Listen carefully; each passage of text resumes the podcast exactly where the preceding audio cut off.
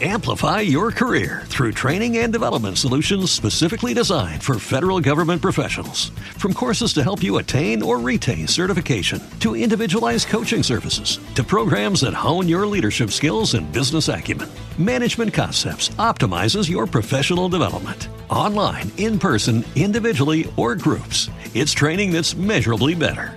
Learn more at managementconcepts.com. That's managementconcepts.com. Hola, muy buenas a todos y a todas. Saludos de este que os habla Joel Casado y este es el episodio 33 de Café Nintendero.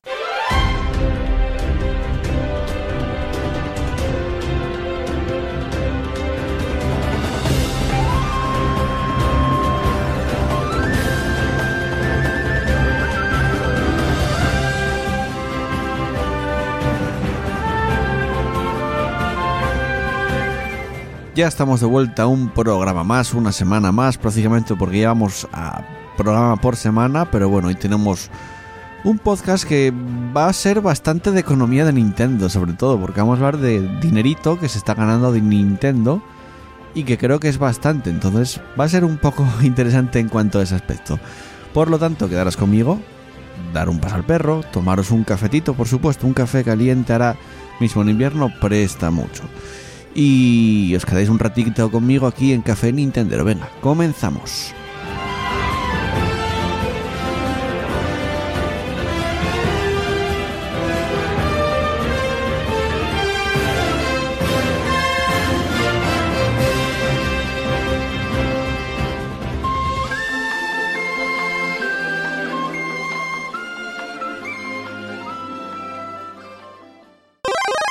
Empezamos hablando de Fire Emblem Heroes, el Fire Emblem de móviles que está disponible en iOS y en Android.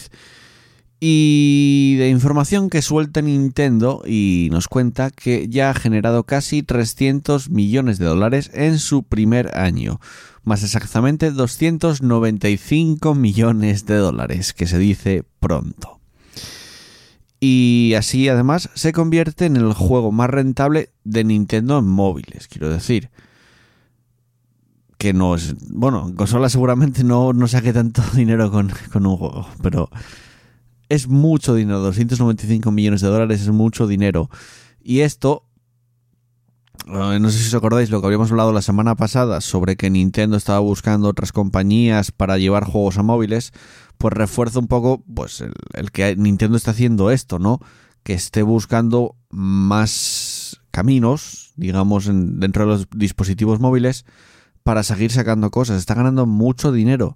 No solo con Fire Emblem, que sí que es la que más está, digamos, sacó, sino es que Super Mario Run también ha generado bastante dinero. Pokémon, que no es directamente de, de Nintendo, pero ha generado bastante dinero. Y ahora con Animal Crossing están generando bastante, aunque aún así sigue Fire Emblem por encima de Animal Crossing, porque digamos que se juega no tan solo, o sea, Animal Crossing, por ejemplo, eh, esto lo dicen los datos, eh, digamos que el 82% de los ingresos del juego, de Animal Crossing Pocket, Pocket Camp, provienen de Japón. Sin embargo, de Fire Emblem es un 60% y luego el 30% ya viene de Estados Unidos y queda por el 10% con el de Europa, me imagino, de varios sitios, ¿no? Pero en general se juega más también fuera de Japón. Me imagino que ya de Pokémon ni te contaré los datos porque seguramente se juega en todo el mundo muchísimo. Pero es curioso cómo una saga como Fire Emblem, que en su momento era conocida, pero quizás no era una saga, pues, mainstream, ni mucho menos ni súper conocida, quiero decir. Era una saga de nicho, era un juego de, de rol, un RPG, JRPG táctico, por turnos y diferente totalmente a lo que veíamos en la época. Y creo que desde el Fire Emblem Awakening, creo que puede ser, si no me equivoco, el primero de, de Nintendo 3DS, la saga cogió un nombre brutal, Nintendo la supo vender muy bien, trabajó muy bien con ella, trabajó muy bien el tema de la publicidad. No sé, lo hizo muy bien con, la saga de Fire Emblem y la puso como una de sus, de sus sagas, de sus juegos top en cuanto a ventas y en cuanto a conocidas y a reconocimiento que tienen en notas de críticas, de prensa. en todo en general y es increíble hasta dónde llegó Fire Emblem siendo lo que era en su momento. Un Fire Emblem Heroes, el juego que más dinero genera en móviles en su primer año. Ya veremos cómo sigue evolucionando porque siguen llegando contenido para el juego gratuito todo. Ya sabéis gratuito que obviamente tiene pagos dentro del juego y de hecho te incita bastante a pagar, ¿no? Pero en principio es gratuito. Eh, interesante este, estos datos y tengo ganas de ver por fin ya Fire Emblem en Nintendo Switch. Viendo esta noticia tengo ganas de ver un Fire Emblem en Nintendo Switch a ver cómo lo pueden hacer. Que sí, los de 3DS están muy bien. Gráficamente no es que sean la hostia, pero están muy bien. Pero teniendo una Nintendo Switch, una consola que es de sobremesa, tienes unas posibilidades mucho mayores que una portátil como 3DS, ya no solo en potencia, sino en todo en general. Y creo que pueden hacer un juegazo, pero, pero brutalísimo. Y además, la saga que es más conocida todavía que antes, seguramente con esto de los móviles, mucha gente en su vida habría probado un Fire Emblem hasta que jugó este juego de, juego de móviles. Seguramente conocía la saga de oídas, de haberlo escuchado, pero nunca lo había probado y dijo, coño, está gratis en, móvil, voy a probarlo, a ver qué tal. No es lo mismo, obviamente, porque no es lo mismo, pero sí que tiene un poco ese regustillo de Fire Emblem de, combate táctico por turnos, ¿no? Y en Switch puede ser brutal y creo que en ventas va a hacerlo muy bien. Ya veremos en el futuro, había rumores de que este año se iba a enseñar un Fire Emblem, no sé en qué va a quedar la cosa, pero el caso es que Fire Emblem ahora resulta que recauda mucho dinero para Nintendo. Y seguimos hablando de dinero, pero esta vez dinero que Nintendo puede perder. No estamos diciendo que vaya a perder mucho dinero en el futuro, pero que podría perder, porque el Consejo del Consumidor noruego exige a Nintendo que añada la posibilidad de cancelar las reservas en la eShop. ¿Qué pasa? Tú ahora mismo, no sé si, no, la verdad que no lo comprobé, vi la noticia pero no comprobé si aquí en España se puede hacer. Si lo sabéis o tal, decírmelo, dejármelo en los comentarios, que estaría bien saberlo. Luego lo miraré de todos modos. Eh, esto, el, el, Consejo del Consumidor Noruego dicen que en la eShop tú puedes reservar un juego, pero que no puedes cancelarlo si quieres. Y esto infringe la, Directiva de Derechos del Consumidor de la Unión Europea porque no puedes cancelar y que te reembolsen ese dinero que tú pagaste por adelantado dentro de la eShop. Y a parecer existe una ley que, es así, y esto lo dice Thomas Iversen del NCC, y dice, os leo textualmente las palabras de Thomas Iversen. Tienen que cambiar la forma en la que hacen las cosas. Tienen que seguir las reglas y mostrar claramente cómo pueden proceder el consumidor si quiere cancelar una reserva no importa cuáles sean sus políticas sobre pedidos anticipados o reembolsos.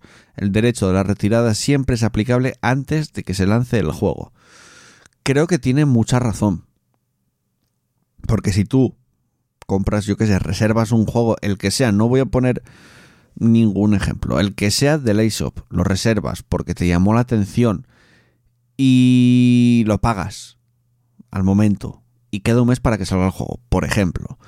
Y según va pasando el tiempo, vas viendo, pues no sé, noticias informando sobre el videojuego que está evolucionando hacia un sitio que, por ejemplo, pues no te gusta el, rumbo que está tomando el juego. Pues imaginaros que os encontréis en esa situación y decís, pues mira, no, ya no lo quiero, lo reservé porque tuve un calentón así el momento, dije, venga, lo reservo, me gusta mucho lo que veo, pum, lo reservo. Pero imaginaros que ese calentón no solo se baja el calentón de haber comprado el juego, sino que estáis viendo que, que no os gusta en realidad ese juego, que está tomando un rumbo feo. Pues estaría bien que tú pudieras coger y decir, oye, mira, que no, que, que no me convence lo que vas a sacar porque todavía no lo lanzaste. O sea que cancelo mi reserva y devuélveme el dinero. Aunque sea, no sé si lo harán, si puedes hacerlo en dinero para dentro de la shop, sin que te devuelvan en, en la tarjeta de crédito o si es por PayPal, que te lo devuelvan dentro de, digamos, de créditos para eShop, para tener tu en tu monedero de, la eShop y puedes comprar un otro juego, por ejemplo. Pero está claro que si es algo de la Directiva de Derechos de los Consumidores de la Unión Europea, si es una ley que está puesta así y si esto es así, Nintendo se lo está pasando un poco por el forro de su Switch, por decirlo de alguna manera, Y no debería de ser así. Tendría que tener cualquier persona la posibilidad de cancelar una reserva una vez, digamos, todavía no salga el juego. Pero en cuanto salga el juego, obviamente ya está. Tú ya lo pagaste, aunque lo hayas hecho antes, el juego ya salió demasiado tarde. Pero antes de que salga el juego, estaría muy bien poder cancelar esa reserva porque ya lo dije, o sea, te equivocaste y no, no, en realidad no, no, no te gusta tanto ese juego. Ya veremos en qué queda esto, porque seguramente Nintendo acabe respondiendo o directamente, eh, digamos, que ponga la forma de devolver el juego dentro de la eShop. Continuamos y vamos ya con la última noticia además. Me imagino que os acordáis cuando este último Direct, Nintendo Direct Mini eh, enseñaron la actualización que iba a tener Super Mario Odyssey con Luigi y globitos y, y buscar globos por los diferentes mundos de este Super Mario Odyssey. Pues ya está la actualización para descargar en Nintendo Switch, que es, bueno, es el único sitio que está en Super Mario Odyssey, no sé por qué especifico tanto. La actualización, como ya habían dicho, es gratuita y añade el modo Mundo Globo de Luigi además más cosas, o sea, varias cosas. Os voy a pasar a decir lo que va a añadir y lo que tenéis que hacer para poder jugar este modo de juego. Primero, si queréis jugar al modo Mundo Globo de Luigi, tenéis que haberos acabado el juego, que imagino que prácticamente todos los que tengáis el juego a estas alturas, a no ser que no lo hayáis empezado o que lo hayáis dejado a medias y lo, queréis, lo retoméis, me imagino que lo habréis acabado, pero tenéis que tener el juego terminado para poder jugar este minijuego. Luego, si queréis jugar este modo, vais a encontrar a Luigi por los diferentes reinos y es tan simple. Como el modo este cronómetro que hablas con, con tal, con eso, y hablas y entras en un modo cronómetro, pues aquí hablas con Luigi y entras en este modo de juego mundo globo. Después de haber completado el juego también, si lo tenéis completado, aparte de poder jugar al modo mundo globo, al modo mundo globo, tenéis diferentes trajes nuevos en la tienda, o sea, hay diferentes, añadieron trajes. Luego, añadieron filtros para la cámara, para el modo foto, cuando tomáis esas fotos de Mario saltando en un sitio muy guay, pues hay nuevos filtros. Los rankings mundiales y los rankings de amigos han sido reseteados, reiniciados para el desafío de saltar a la comba. O sea, si teníais, si estabais en el número 2 o en el número 1, eh, ¿cómo decirlo?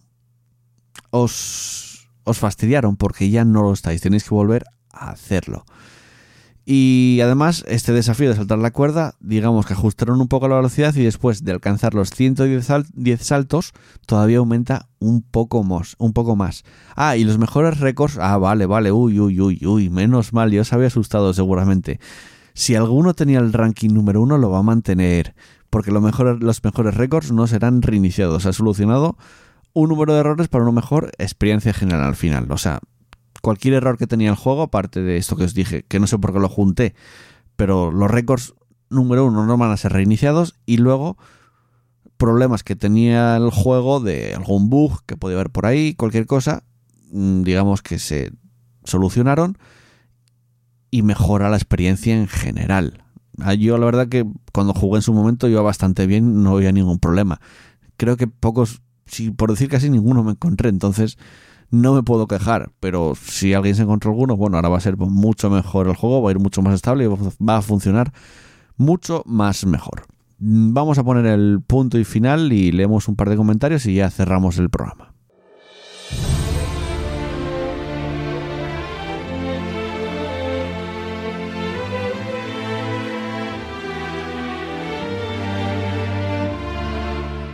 Pues llegamos al final del programa, pero como siempre antes, hay comentarios y hay que leerlos.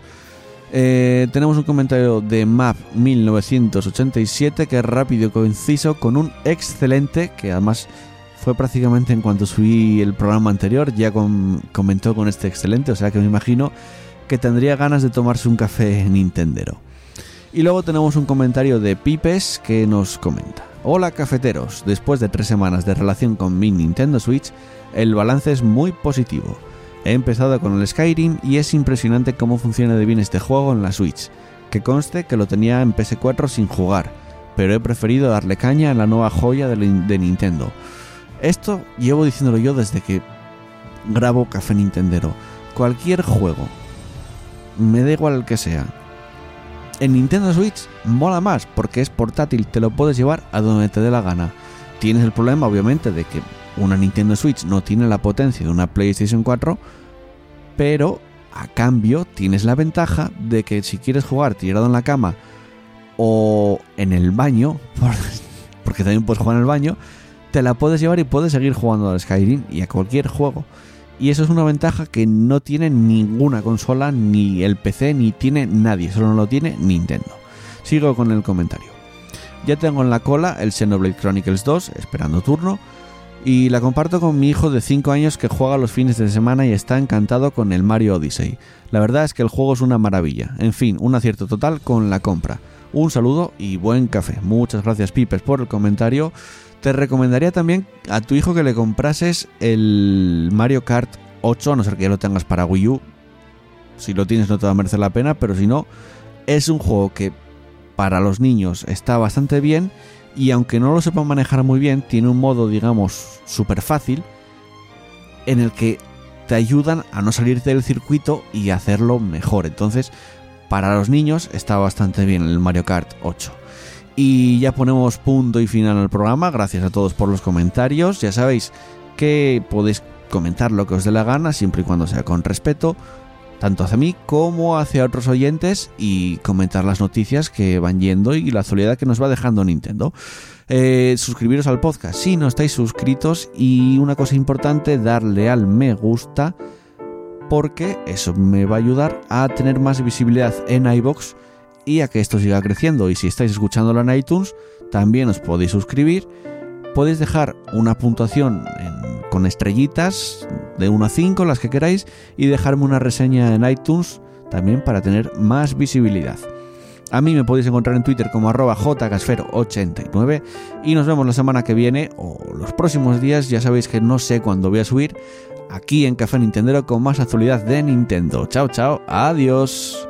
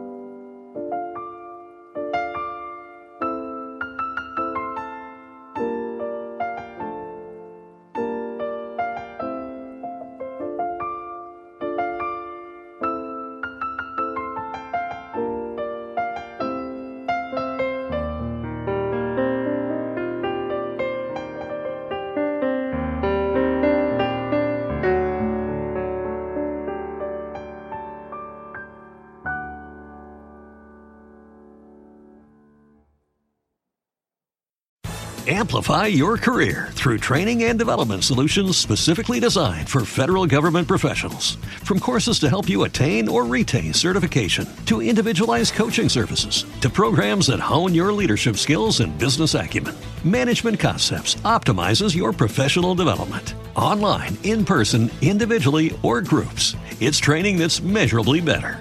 Learn more at managementconcepts.com. That's managementconcepts.com.